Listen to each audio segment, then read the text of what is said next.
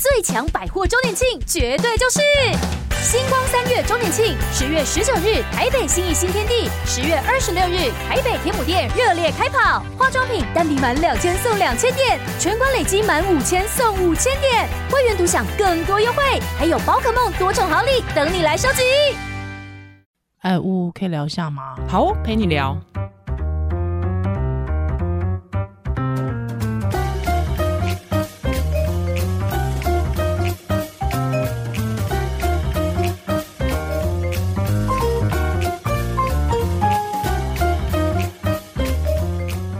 迎回到乌乌陪你聊，我是乌乌，我是依兰。我们这集是邀请到何爸爸，是的，就一样是怪兽基地体能训练总教练何立安何博士。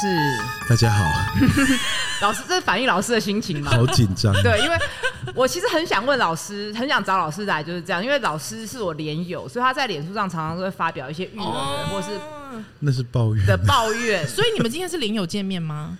不是啦，我们早要见面。我是说，也是连友。然后老师会，老师跟我一样，会对一件事非常生气，就是有一些梗图，他会说爸爸带小孩，小孩就钉在墙壁上。我个人很气，就觉得这对鼓励男性育儿一点帮忙都没有。又是用善笑，或者什么呃，爸爸育儿害之后，小孩活着就好，活着就好，或者是回家吃泡面这样。对对对，我就觉得很没有鼓励。不够，就是不是正真强，不是这种，就是那种稍微做一点事就、嗯、哦，你好棒哦，神队友，就是难道不能平和一点吗？那我们先跟老师，你有三个小孩嘛？对，现在分别是几岁？还有我想要问说，本来就想要生那么多吗？这样很多吧？哎、欸，这个年以这个年代段算多，对对对，十五岁、十三岁和五岁。哇，十五岁，那所以十三岁到五岁就好恩爱，好恩爱啊！老师很不好意思，所以所以呢，是不是计划性的就不用回答？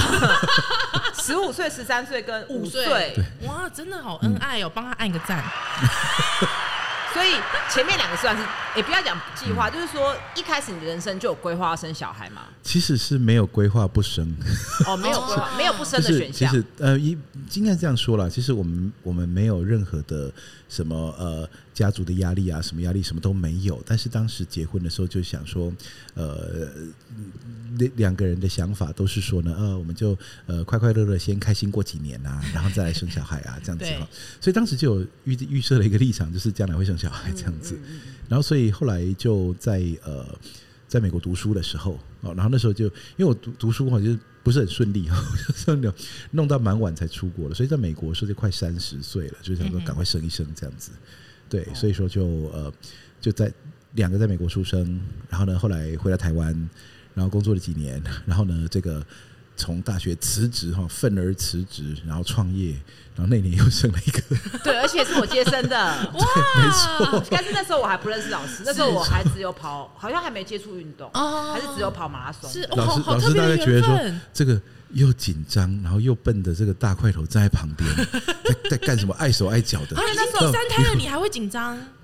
那种怎么有不紧张？隔这么多年呢、欸，而且他那时候师母催生很久，然后忽然生很快，然后就是有点很紧急的状况。那个呃，前两胎都蛮快的，尤其是老二女儿，我女儿她出生是。那个送进产房二十几分钟生出来，哦，对，所以不到半小时就就生出来了。其实基本上是送去的时候呢，在呃这个医院的时候，他们说：“哎，你已经在生了，赶快进产房喽！”然后就赶快跑去。那所以他他第一胎是自然产，全自然没有打无痛。然后第二胎呢，来不及打无痛。哦，而且第三胎毛起来，因为打完以后没有生长什么，再再打，再打药，要退了之后再打，就他一等等了一天多。嗯，然后所以呢，这个呃等到那天，然后就大半夜。嗯、然后呢，就刚好是轮到吴医师值班，然后就生了。是，可是应该师母的反馈是打无痛是舒服的吧？即便你要等那么久，啊啊啊、对，的确是对，对。哦，是对，因为因为前两胎其实我坦白说哈，那个那个生产哦，没有打哦，真的，嗯，看起来很痛，真的很痛，真的很痛，不是看起来很痛。我想说，那个我在我在美国的时候啊，那个就我也是我我都陪产嘛，我陪产，但是陪产我，在在面就。手足无措，那在哪里？就就站在床尾，就那美国那老太太助产士就说哈，说你不要在那里啊，等一下她一用力会把你踹到墙壁上去。所以老师那时候陪产前有做功课吗？有有，我们有去上那个呃爸妈教室。可是当场还是会很紧张。当场会啦，因为呢就是就是就就是那种人生重要关头的感觉，嗯、然后而且自己旁边好像使不上什么力的，对对对对对，然后就只好一直一直牵着他的手啊，然后你知道那个就是人在生产，我说我常常拿这个讲案例，我讲说人体蕴藏巨大的力量，只是平常用不出来，那个手会被我太太捏断，就是他一用力，对。他一宫说哈，小孩要出来之后，那时候一用力哈，我快握不赢他了。哦、是我先我先生也是这样说哎、欸，对，那所以就是就是他那个其实在借一个力，对对对对，然后所以你就手就给他抓着，然后他又要几个几，他说他手快断了，对。对，然后呢，后来就要花好大力气把小孩生出来这样子。好感人哦！然后老师，因为现在人就是不会像当年，就是说到底要，就是都预设会生嘛。是。那所以我是不生，我就大家都会一直问我怎么去想生育这件事情。那如果有你的后辈或是你的一些晚辈问你说，到底我要不要生小孩？你要怎么去建议他？其实坦白说哈，如果你要诚实，我诚实回答的话。我也是一半一半，我没有觉得说，我现在如果给别人意见的话，我会建议他生或不要生。嗯，因为有些时候我甚至会很怀疑说，第一是我我自己到底是不是认一个好的爸爸？哦、你都已经生了，然后你现在就你现在还是会自我质疑吗？每天的、啊，就是你会觉得说呢，呃，因为因为是这样这样子，我我我的。这个呃，我的教育哈，如果说要叫教育哲学哈，教育观念就我认为说，我们是没有能力去预测未来的。嗯，所以你当下要决定的时候呢，你有很多事情，呃，可以或不可以，或你该怎么做，那是非常非常迷惘的。嗯嗯嗯。那所以我常常觉得说，到底。我们说，呃，小孩子第一次知道说，哈，原来现实是这么苦涩哈。为为什么要上班要工作？因为没有钱就没饭吃，哈这样子。那这个是到底是谁把他带来这个糟糕的世界的？哦，我懂老师的意思。到底是谁决定要把我生下来的？对对对。那这个时候，我我我唯一觉得说呢，当爸妈，我们呃这个呃不怀疑的一件事情是啊。如果说呢，这个呃国家一定要面临怎样的难关大难的话，我会去当牺牲的那一代啊。那这样子下一代就不用再面对这种事情啊。只有这种时候，我会觉得说，OK，我很知道当爸妈要做什么事情。OK，但是要保护自己的小孩，对，保护自己的国家。对，但是呢，你不会去知道说，OK，呃，可不可以吃冰淇淋？然后呢，呃，多看两个小时电视会不会怎么样？对，看电可不可以看电视？可不可以玩手机？啊，可以玩多久？这样子。不知道，对，你真的不知道，你都不知道。你说通通禁止，哎，也有坏处哦。嗯嗯，那那通通开放，也有坏处。对 对，你会发现说非常非常迷惘。那所以你你玩，我说会呃，不是说我要不要小孩这件事情，而是说呢。小孩出生以后呢，你能不能够扮演好一个角色？我会觉得我非常怀疑，就是我到底现在混到现在，我到底是做对的，我做对哪些事，做错哪些事？当爸爸是一个很容易自我怀疑的过程吗？应该是，如果你仔细去想，说你对孩子会造成怎样的影响的时候呢，你会发现其实是很惶恐的过程。我觉得是家长啊，也不定不见得是爸爸，就是当家长都会有这个过程。就是你当你替另外一个。生命生命个体，他跟你是一个独立的个体，但是呢，偏偏你要替他做决定的时候，你会发现说，对，你会发现说我到底给了他的好的影响还是坏的影响？这样子，然后呢，而且呢，你。你在呃这个家庭里面哈，其实我常常觉得说呢，什么什么管教啦，什么这都太放大自己的角色了。其实你根本 没有什么办法去管教他。我说小孩子没有办法被管教，他只有示范和模仿而已。那其实呢，你你你硬逼他做什么事，他将来也可以翻脸不做，然后他也可以你跟你抗议，然后你就在那边对冲，然后你也可以就是我连哄带骗、威迫利诱，然后把他弄成你要的样子，但他不一定。就是真的对他比较好，嗯、那所以呢，我才说呢，诸多的不确定，让我会觉得说我我给不出建议说，说我觉得说啊，这是很人生中很重要，就要一定要生小孩哦，这样子。我觉得我是在完全没有想清楚这件事情，就先生了小孩。老师，我想问一下，你对于你自己爸妈给你的，就是包括说呃教育的这些过程当中，你自己你自己怎么反思？我爸妈好，他们是呃。比较前卫一点哈，因为他们他们都是老师，然后他们都是英文老师。那因为是英文老师的关系呢，其实呢，在早期台湾那个时代哈，就是资讯不流通的时候呢，那他们可以接触就看英文的报纸啦，看外国的节目啦，然后他们接受资讯的管道比人家多哈，那不会被那种，因为大家知道，如果说。就算台湾现在，如果你同时哈，像我同时收听很多 podcast 的绝大多数是英文，绝大多数是国外的。因为呢，其实你接受很多东西，让回头看台湾，有时候却发现说呢，其实台湾的要么就是商业色彩太重了，要不然就是什么？那就真正很很优质的，其实你都要找半天才找得到，这样子。那所以呢，他们其实早年就是比较有机会接触一些不一样的思维，所以我们的思潮是比较，我们家的这个风气是比较开放的，哈。但是即便是开放，因为在那个年代呢，其实就是。就是升学主义，对，而他们又是老师，老师啊、所以说呢，其实呢，就说呃，他们基本上也可以说是这个教育系统里面的一个呃，算是呃受益者。呃，就是说因为因为大家都接受教育，然后所以他们可以当一个教育工作者，然后呢，所以他们也觉得说呢，我们的受教育也是很重要的。那是当时受教育呢，其实就是考试分数，填鸭式 教育，填鸭式教育。所以呢，就说呃，这个呃，虽然。不太，我不觉得说小时候有被怎样的强迫逼迫哈，但是呢，某种程度上来说哈，应该也是因为成绩啊，虽然我觉得成绩没有真的很厉害哈，但是呢，永远也都在，因为小学自由班、国中实验班、高中台中中，然后然后大学是台大政大，对，台大政治系，政治系啊，台大政治系啊，所以呢，呃，所以呢，其实大概就是说，因为我都有。低空飞过他们的标准，就没有惊动他们的雷达，是，所以说才会觉得说，哎，小时候标准很高。其实是呃，就是那像我们家就是就是大量的那个书香世家嘛，家里就书很多，搬家的时候搬家工人一看到都昏倒那种。然后呢，所以我从小呢，我跟我姐姐两个哈，那我们从小就是那个文言文的书小说当，就是文言文的小说当小说看。国小的时候，对，所以我们国中的时候接触文言文是没有障碍的。然后呢，我国中一年级才念。才背 A B C，那时候就就是我没有学，我我爸妈教英文课，我从来没有提早学过。嗯，国中一年还学，可是我国二就把它全部学完了。哦，然后呢，就就就是用自学的方法。啊，那你真是人生胜利耶，有一点。呃、没有了，在他前面我不敢这样讲，所以要比考试那种会被被海放哈。但是我我想我的那个就是。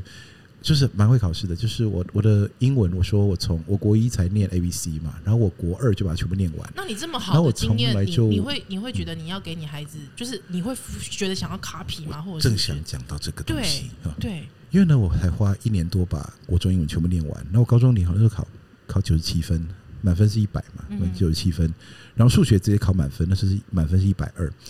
那但是呢，我都不是那种很及早准备的，我都是。OK，我发愤图强，想把它念一阵子，然后把它念下去。像我高中也是荒废了三年，高三的时候觉得说，因为老师一直恐吓我是什么落榜名单哦，就是人家都会念了，我会念高四，我会没有大学那种，所以我赶快在考前念了大概三个月，然后所以考到台大去这样子。然后所以呢，那个呃，我给小孩的看法其实非常非常不一样。其实我的小孩现在呃。两个大的都是体制外学校，嗯，他都念体制外学校，叫做无界塾，嗯、就是台大叶叶秉成教授的那个、嗯、那个学校。那因为什么呢？因为我我让他们在体制内学校念书的时候呢，我我我突然发现我以前发生过那些事情，我从另外角度看，那些错误全部都还在，嗯。就包括什么什么，这个他们小一学学校要念《弟子规》，哦，他在背《弟子规》哈。然后呢，他们要呃考试哈。然后呢，这个呃学校老师呢就是一直考试，然后考试不就罚写。考不好就罚写，那罚写不完呢就加码哦。那所以要就是你的孩子本来在上对，他们本来在体制内的学校，普通一般小学哈，公立学校就是这样子。然后呢，那个那个那个罚写像循环利息一样，就是一直越来越多，越来越多。然后小孩子回家呢，就你整天看不到他的快乐笑容，他就是那个一回来就沉重的罚写写不完，然后写到发脾气。然后那时候我问我一个我一个台大同学哈。他是那种书卷奖那种的，然后呢，他也是非常厉害，然后他也他也生三个，然后呢也是人生胜利组那种。我就问他说：“你小孩作业都怎么办？他写不完怎么办？”他说：“很简单啊，我写啊。”我说：“你有没有搞错？”他说：“他说你想看了哈，你如果跟老师商量，他不要写这件事情，看有多困难。嗯，然后呢，你逼着他写完，你觉得他常常写要写写要两点健康吗？也是困难，对不对？他写得完吗？对不对？然后呢，你逼他写写的错，你要罚他罚他到天亮吗？就这个东西什么时候算个完呢？所以呢，他能写的写完，剩下的就是我写 这样子。就是说，只在不完呐。我就说呢，没问题，我我真的去跟老师交涉一下，说这个呃，这个已经到了一个这个。这个罚罚则已经到了一个他，因为你说哈，对，罚则是一个公平，他写不完就该罚这样子。可是呢，如果今天的目标是让他重新回到学习的状态，那其实这个法则其实是一个挡路的东西啊，它卡在这里就不能往前走嘛，他一直还不完这个债，然后你又一直加嘛，那最后加到受不了了之后，他情绪崩溃，怎么放弃之后，他就放弃学习了。所以说这其实很简单嘛，你很成功、很有效率的达成一个他从此不爱学习的目标。那所以呢，就跟老师交涉，结果呢，跟老师交涉已经也不不太成功。为什么呢？因为老师说好啊，你不要写啊，但是呢，老师并没有这个呃，就是。保密这件事情，就是呢，发现同学说：“诶，为什么他可以不用写？哦，因为他爸爸去跟老师讲这样子。”嗯，那结果呢？我同学呃，孩子回来就更气了，跟我剑拔弩张，说这种事情，嗯哦，你让我在班上就是不平等对丢脸这样子。那我就觉得说啊，这个环境已经错到我不知道如何交涉起了哈。那而且呢，这个呃，就是学的内容啊，你说有任何启发性吗？哈，我说在小学阶段哈。有点像在教运动一样，你希望看到什么成果？你希望他看到变大文豪、看数学家、统计专家还是科学家吗？你希望他小二就展现出将来会当医生的天才吗？No，你希望他至少胃口不要坏掉。嗯嗯嗯。因为呢，为什么？我说我我国一的时候才开始背二十六个字母，我们那个班是实验班，全班都已经从小三、小二就补习到大的。嗯。然后我也不知道为什么我考得上那种班啊，但是呢，我就我是在里面，所以我突然发现，我落后全班，而且是落后的何止十万八千里。大家老师在上课都已经到了，有点不好意思说啊，这个你们大家都已经学过了，我简单讲一下就好。因为老师我讲到看到大部分同学那种不耐烦的样子，老师也上不下去，所以老师就简单东西不再教了。我发现突然发现我是不是吊车尾，我是掉到车子外面去的那种。然后我开始自己读。我开始自己用自己的步调学，然后呢，有问题就问我爸妈，然后他们会嘛，他们是老师嘛。然后呢，我就有人可以问，然后我就自己读，然后我瞬间发现，第一个我赢赢过了一些同学，然后赢过大部分同学，后来我赢过了绝大多数的同学。然后后来我英文根本不念了，我国二的时候，我去外面参加那种。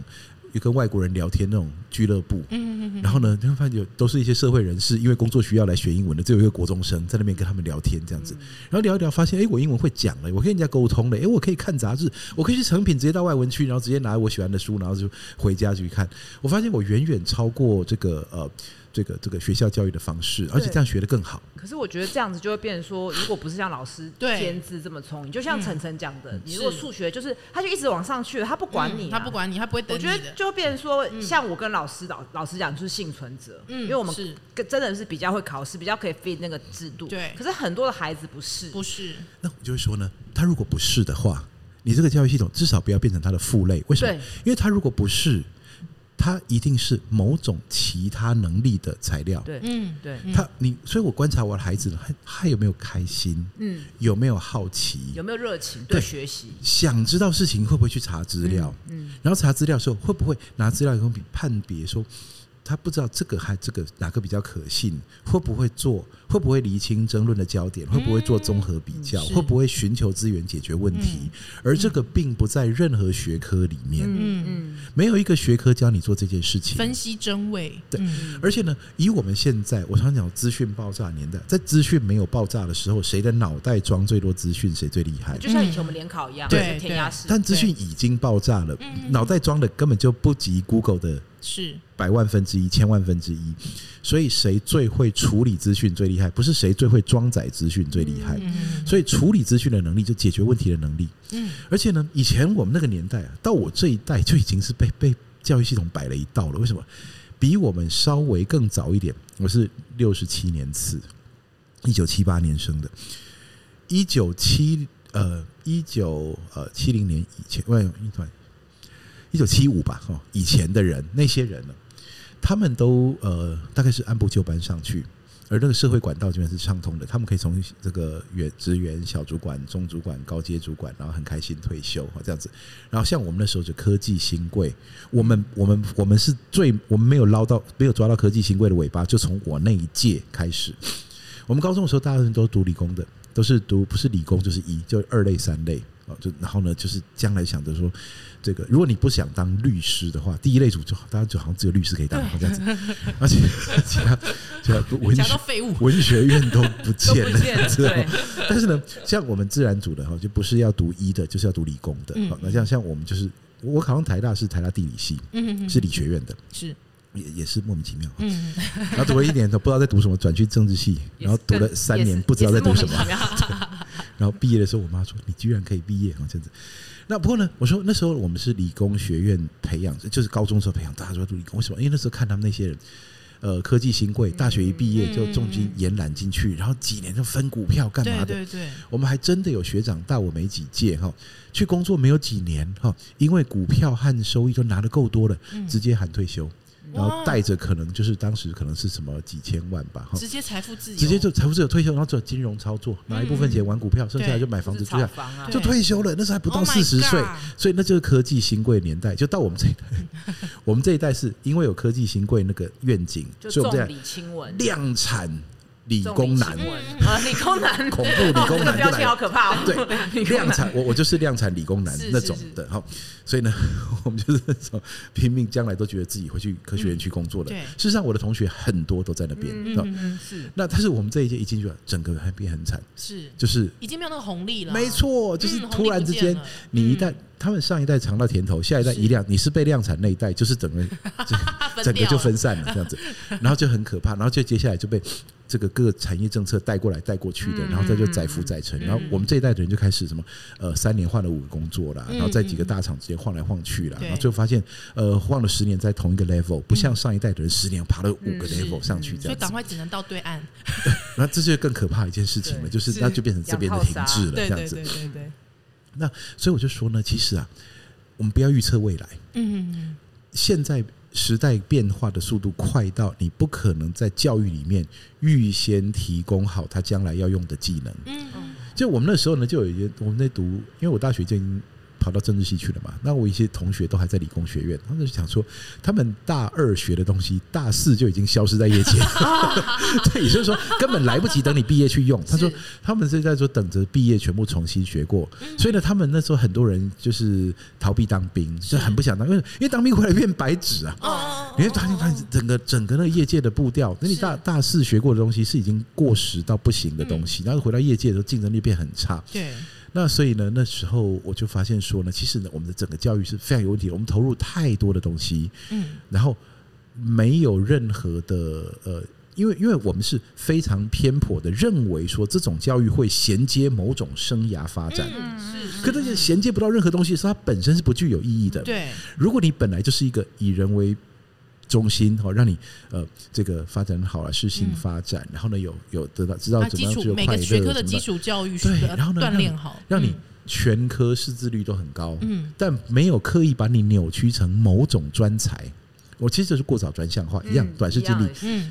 就高中生就在，就是他将来要当这个，那就是那这种也是跟运动员一样，不成功变成人。嗯，就是他们没有当国手，他就废了。对，他就他就变成说没有定位。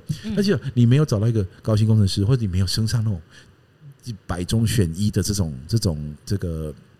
工作职职位的话，而且就变得被打下来好几层。像我那个年代，在上一届，我哥哥那个时候就是生技公司嘛，生技生技产业最可怕，生技产业的生命周期好短，超短。大家觉得他要起来了，拼命大家去念生命科学，结果你说那系所还改名哎，改了好几次。结果那几次没错，太大的对，因为哪怕那个把农字辈都改成生字辈，对对没错没错。因为农学院那时候快要没有人要念，没错没错。其实我觉得农学院。才应该大胆的给他弄。台湾之岛国非常需要农业，真的。其实农学院不应该丢掉自己的本职的。没错，真的是这样，还可以当总统。没错，没错，农经总统。对，真的是总统系啊。所以我真的念医科是对的，铁饭碗。金饭碗变铁饭碗，还是捧的好好的。人永远会生病。对啊，这是我们，这是我们家也是这样跟我讲啊，永远会生病。喂，那那每个年代都会有人生病，所以一样。那所以。呃，除了医生这种，大概从有人类就一定会存在的行业，就你未来再往后推一百年，再往后推一千年，人类它还是有一个行医的行业存在。可你看其他的哦，关于现在是产业类型的，你会发现它变动的速度快到你无从这个无从去预测了。那无从预测怎么办呢？就不预测。对，那不预测怎么办呢？我我常常觉得说哈，呃。我我们卡在一个世代交替，而且我在那个呃体育系呃某某大体育系哈，有找我去演讲讲那个运动员职业发展的时候，我讲这一个概念，我觉得其实还我我我我至少至少觉得了，我我目前的判断哈是还有那么一点点见地，就是什么上一代的人。因为国家哈是在一个高速经济发展过程，所以任何车你只要跳得上去啊，跟着走就可以了。然后，然后呢，其实或者说就算没有的话哈，其实现在很多人这个他一辈子的这个财富呢，其实也不是他创下来的。其实他当时就在一个地方买了一栋房子，然后房子就一路增值到现在。所以当时那个时代发的财叫机会财，所以你只要去做某件事情啊，这就得到机会。那我们这一代叫反省财，也就是说机会财已经没有了。我们现在想要去跳上什么车，就全部掉车尾，那一窝蜂的去跟现有的行业，全部都是被剥削的。嗯，OK，你其其实就算连一届这么稳的工作，其实老医生跟年轻医生还是有差的。而且现在都要竞争，都要变成没错，红医师。不好意思讲，我想讲大学教授，以前大学教授什么学历？嗯。学士毕业啊，对啊，然后发表的著作可能是一个一点点什么什么小的，然后就一路上副教授、正教授一路升上去，然后讲师、助理教授、副教授、正教授一升上去，然后就那个升等好像时间到就会升，对，跟我们现在不一样了。像我们的体育系哈，我那时候在应征工作，数科哦，要是国手。你要当过某项目的国手，学科要是博士，而且留学的优先，然后著作要 SCI，所以你光这三个，你就发现说呢，为什么比早期已经做到教授的人的那个规则还严格？对，就越往后规则越严，你就去竞争系统内、体制内的位置越来越窄，是，而且那个那种煎熬、那种挤压，哈，是比那个痛苦指数是比早期高非常多的。嗯哼，但是我说呢，是每个世每个世代都有一个天宽地阔的发展空间。嗯哼，而我们上一代的人呢，是机会才，就马上要跳上去，对不对？任何职位先卡位，对，卡位就是他们的那一代的用语。嗯，我们这一代是反省。嗯哼，反省的意思不是去那边自省，是 反省上一代的错误。因为上一代处处都是错误，真的是，所以我们大众你只能够 改变上一代的错误，是。就是新兴的产业，嗯嗯，所以讲，你看这个体育存在了这么久，对，为什么肌力体能现在突然间出现，突飞猛进，修正了上一代的错误？真的，我也是啊，修正孕妇不能运动的错误，没错，真的反省才去反省上一代做错了什么事情，对，不是挑战他，也不是诋毁他，也不是瞧不瞧不起他，而是时代走到我们这里，走到我们这一代，我们的责任是这样子。因为上一代开疆辟土，我们没跟到，对，他们做了，是他们的功劳。但现在我们跟在后面要做什么事？不是继续做他可能有问题的路线，而是去修正里面所有的错误。对，而要能够修正事情，一定要非常开放的头脑。嗯，所以又回来拉回来教育，嗯，千万不要让他墨守成规，是，不要教出太乖的小孩。对，嗯。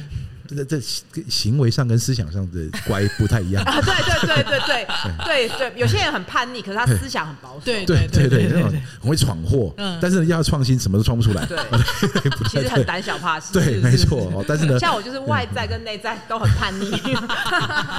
真的，别让他墨守成规，然后让他探索可能性。嗯，然后呢？我们的目的不是把它让它迎合什么标准，而是当它探索可能性的时候，如果它那个探索的动力或者它可能性受到一些它目前的局限的话，我们还要再拉开那个局限，让它看更远。嗯嗯嗯，这是我认为教育的用意。所以，我们这把拉出体育之外学校，就第一个不要考试主导型的教育了，完全不要考试。OK。不是不要不会数学，不是不会英文哦。虽然说呢，有时候有时候就觉得说你奇怪的，就就丢给你这几个单字而已，怎么到现在还没学会啊？这样子，有时候我会觉得有点挫折。但是我会觉得说，其实有点像这样子哦，就是那个呃，大家知道那个呃，我做过一个实验哈，就是那个心理学实验，养老鼠那个潜在学习实验，就你让老鼠哈，把它养在一个迷宫里面，然后它那边乱晃来乱晃去的啊，那晃了几天。然后呢，你就每天记录他从起点走到终点，然后晃多久？你发现他就是 random 这样走来走去啊，不想走到。结果有一天呢，你开始在终点放饲料，嗯，隔天他以飞快的速度直达那一点去，表示什么？表示他那边游荡的时候他是没有学习吗？他早就认识路，他早就知道，他没有动机那么快的走过去，嗯。所以呢，你说孩子在学习的时候呢，他如果遇到他，你我怎么讲？我怎么讲你都不讲，怎么讲你都不学，怎么讲你都不会，然后这样子，到底要我讲几次？No，你要想的是他为什么会毫无动机去做这件事情？嗯嗯嗯，因为他根本不需要，对他不用用到，根本不必要。对，那所以呢，你会发现说呢，OK，那我知道了，要制造学习动机给他。嗯哼，那一旦你看到学习动机，所以以前孩子在学校的时候，只会看到老师不断的给我们传 line 啊，写联络簿，或者说孩子这个没做好，那个没做好，这没考好，那个没考好的这样子。我想说，你就勉强自己一下，证明给老师看，这个你学的会不行吗？嗯。就在像在我们以前，我们可能就觉得说呢，好了，那我就证明一下嘛，这样子哦。我们以前甚至有点病态的是说，其实我觉得我们以前会这么认真念书，是因为呢，学校把它营造成一个同学互斗的环境。对对对，所以其实我是赢你的。对，是是。对，然后呢，我们其实起跑点，然后一定要。不是因为我觉得这个知识对我我有什么意义，是因为我分数输你，我会不爽。没错。所以呢，我们要考争取高分，这样子，要去要去考前面一点。我从来没有这种斗争心哎。那考，但是我考到很垫底的话，这样子逼死自己。考到很垫底了。就会很灰心丧志，觉得说自己是不是一无是处？不是真的喜欢这些东西啊。而实际上呢，不管考第一名或考最后一名了，没有人真的那个科目在教什么。没错，我觉得我是这几年还这么爱看书，以前只是想要不想要输。是，我觉得差很多。我觉得呢，其实我在当选手，还有在在这个读书的阶段啊，都是。没有比赛压力之后，我突然又更喜欢运动。哦，真的是这样。没有升学压力之后，我突然更喜欢读书。我到美国去读硕士博士的时候，是我那种真的求知若渴，我会跑去图书馆里面，然后一整天，然后把那个书这样疯狂的看，然后看不完就搬回家。我那时候要拉行李箱去图书馆，然后把书全部借回家看，这样子。就因为你突然发现说，OK，好，现在呢是一个老师说我们要培养独立研究者，嗯，所以接下来呢，哦。我们现在研究什么议题呢？哈，我告诉你方法，然后资料在这里，啊，网络资料在这里，然后呢，书本的资料在这里，这样子，然后你就去找，然后就给你一个时间去研究这个议题，然后你突然才发现说，没有标准答案可以背，然后呢，没有考试可以考，什么时候你开始真的理解知识是什么？嗯，然后那个时候也开始理解说知识对人类的意义，然后开始理解知识分子对社会的一点责任，真的和这个呃，甚至于说。这种你你必须预先看到危机啊，这些事情啊，开始慢慢的有感觉了。那所以我觉得说，美国还是真的还是蛮厉害的，就是他在高等教育这边啊，美国人的平均学历只有高中肄业，是，但是他有全世界最好的大学，这是非常奇怪的一件事情。因为他们没有一直在被强调赢在起跑点，对，因为他不 没有没有需要说不需要去补学历，对不对？对，而且而且更重要的一件事情是那种思辨教育，像台湾就。坦白说，我会觉得说呢，如果今天有人跟我讲一个政策，是让更多人去读硕博士，我会觉得很好啊。因为硕博士就是思辨教育，就是这种呃实验模型嘛，所以你要呃实验组、控制组，然后你要懂统计嘛。如果社会上这种脑袋清楚的人变多的话，那不是很棒？对不对？我们社会上多了很多硕士，可脑袋更不清楚。对，因为他做的，因为我们那个教育没有尽到这个责任。嗯嗯嗯。但就是论文生产线、学历生产线，然后大家来洗学历来来来瞟一下，然后结果呢，就是没有把这种思辨论证。这种 critical thinking，这种呃，这个辩论的这种、呃、能力带进来，对对，他没有变成，他不要说没有。呃，变成大家的社社会的习惯和常规，他甚至没有把那些有拿到学历的人教会。对，嗯，所以等我等于说我高等教育没有影响，所以我我我在大学教了四年半，我说了，我我我的理论就是高教失灵了。嗯嗯嗯。人家说这个哦，因为什么什么这个少子化什么，我说不是，不要不要牵拖少子化，它本身已经失灵了。对对对。老师让我们拉再拉回来，就是说。小那小孩都不用考试，都不用罚写。有些人就会觉得老师你这样是宠坏小孩。对，但是老师有一个名言，就是小孩本来就是拿来宠的，不会坏掉。嗯，对。那这句话是什么意思？呃，我是我是觉得说呢，哈，这个呃，我会觉得正向教育啦，哦，就这样，就是说，呃，你不要觉得说对小孩子好哈，会是会是怎么样？如果说你对他的好是把他屏蔽在。社会现实之外的话，那那个当然是他将来会因为不认识这个社会，会有一些困境。但对他的好的意思就是说呢，你现在呢不考试啊，我我不想用这种会，我觉得我自己已经经过了有伤害性的教育方式啊，但是呢，我会提供任何的资源，然后提供任何的机会，让你呢。从任何引得起你兴趣的东西开始启动那个学习的历程，目标不是为了你学会了某种技术或者某种能力，而是你要至少经历过一个从努力到结果的过程，你要经历过很多次，原来一个事情是这样子完成的。嗯，那所以在这种教育思维里面。没有惩罚的必要，嗯嗯嗯，没有任何惩罚的必要。你惩罚他干嘛？我假设你今天哈，我想我想教会你如何的去体会登山露营的乐趣啊，然后第一步是搭营帐，然后我就要码表下去哦，失败啊，打你一耳光啊，然后再来呢，这个到第二次失败罚跑操场啊，第三次失败哦，我伏地挺身做到没力，然后呢，最后黄明说，终于把你操到可以搭好营帐了，走，跟我去露营。嗯，你还想去吗？我想啊，你这辈子最讨厌的事情就是露营。嗯，对，现在的教育就是在这样子。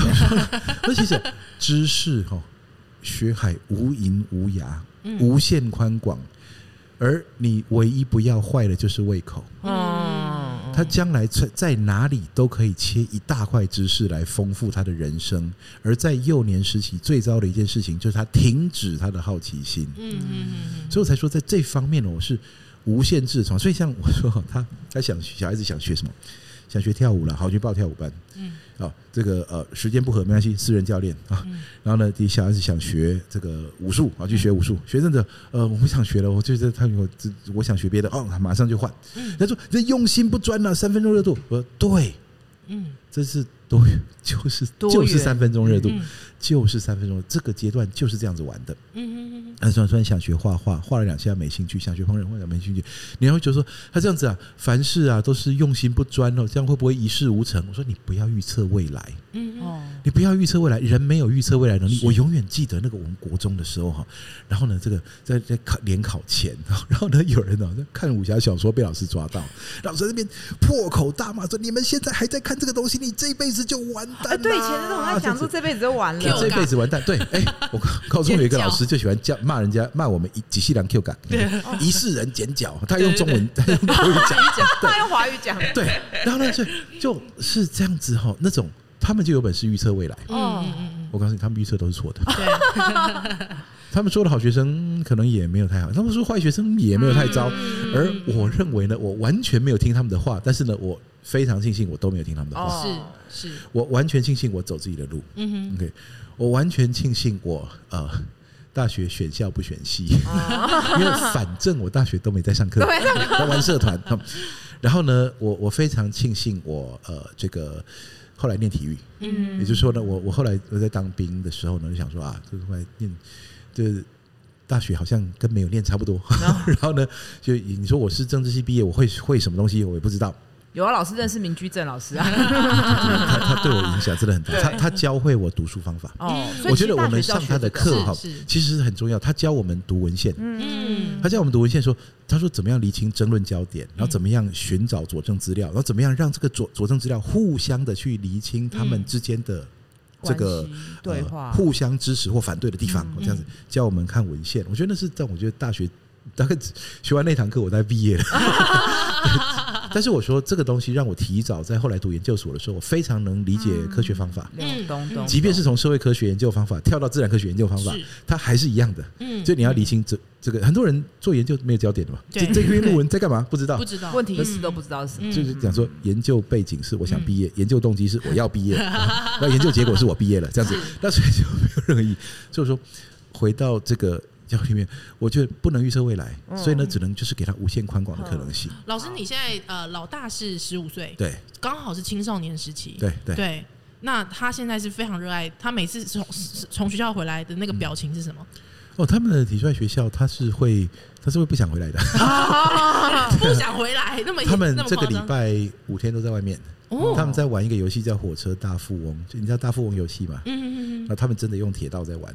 现现在已经跑到台东去了，那真的会不想回来。对，所以他们的他们的这就是他们的政客。老师，我们要问，我要问一个很尖锐的问题，就是说，像无界塾或者这么多的课，当然就需要很多的资本嘛。是的。那所以到底该如何去平衡家庭或事业？对，这个问题也常，我也常被问。因为因为我其实也很想让我小孩读体制外，但是就是没钱。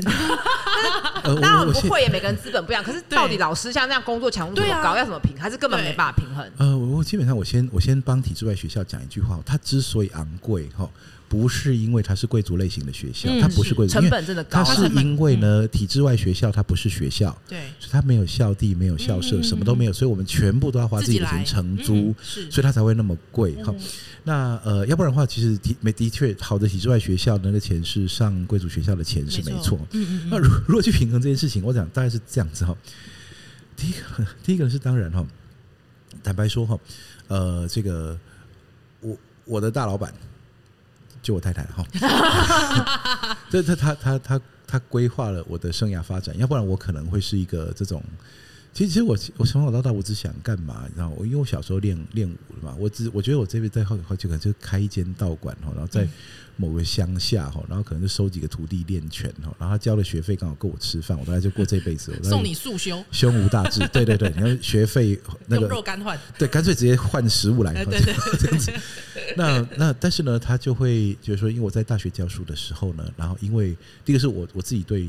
高等教育太多，我在大学评鉴、教授生等这些，我提出太多的抗议，太多的评鉴，然后他就没有用，然后再加上那种很多的呃不合理的潜规则，那那我太太就有一个观念，就是说，就算你要当教授，第一你要教对的人，第二你要在对的地方，所以呢，学校不能，学校不适合，我们自己开。哦，所以怪兽训练是师母他的，没错，是他的，是他的理念，对，所以他开了一间大学给我教，嗯，那我们呢就直接用哦。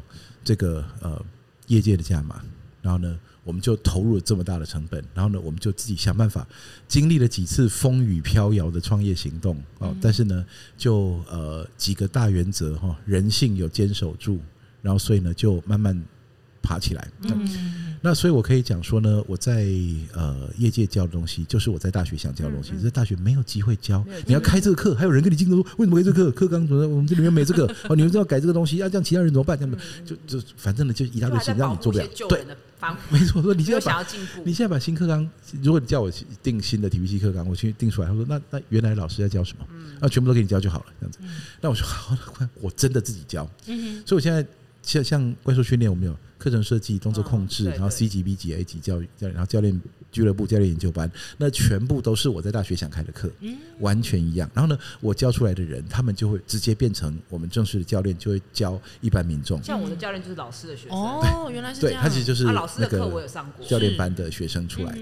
那所以我就培训了，那我就把它当成研究所的 seminar 来开。是。然后呢，还有就是校队的术科训练来来教，所以术科这样教，学科也这样教，就把它培育成一个全方位的教练，然后就送出去，然后他们就可以去教更多人这样子。而且本来在大学就想做这件事情，但是呢，非常重要的一件事情就是。当你到了业界里自负盈亏的时候呢，你赚到的钱也不用再分任何人了，是你也不用再雨露均沾了，就 进到系统去，到你这边还是月薪这样子。对对对。那所以呢，我们就开始可以去让自己的，我们可以去大幅度的修改我们的生活形态。嗯嗯。那所以呢，我是呃辛苦了很多年，终于可以做到一件，就家庭第一。所以我平日上班两天。嗯。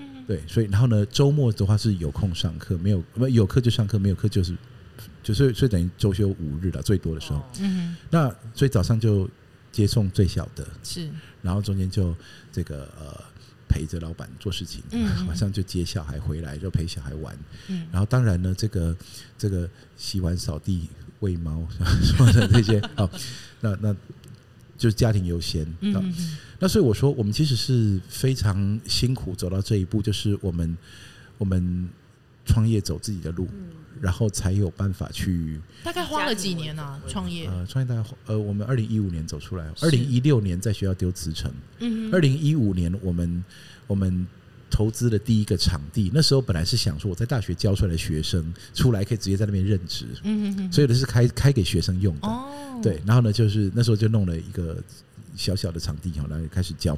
但后来二零一六年呢，就是直接就受不了，直接就丢辞呈了，就就离开学校。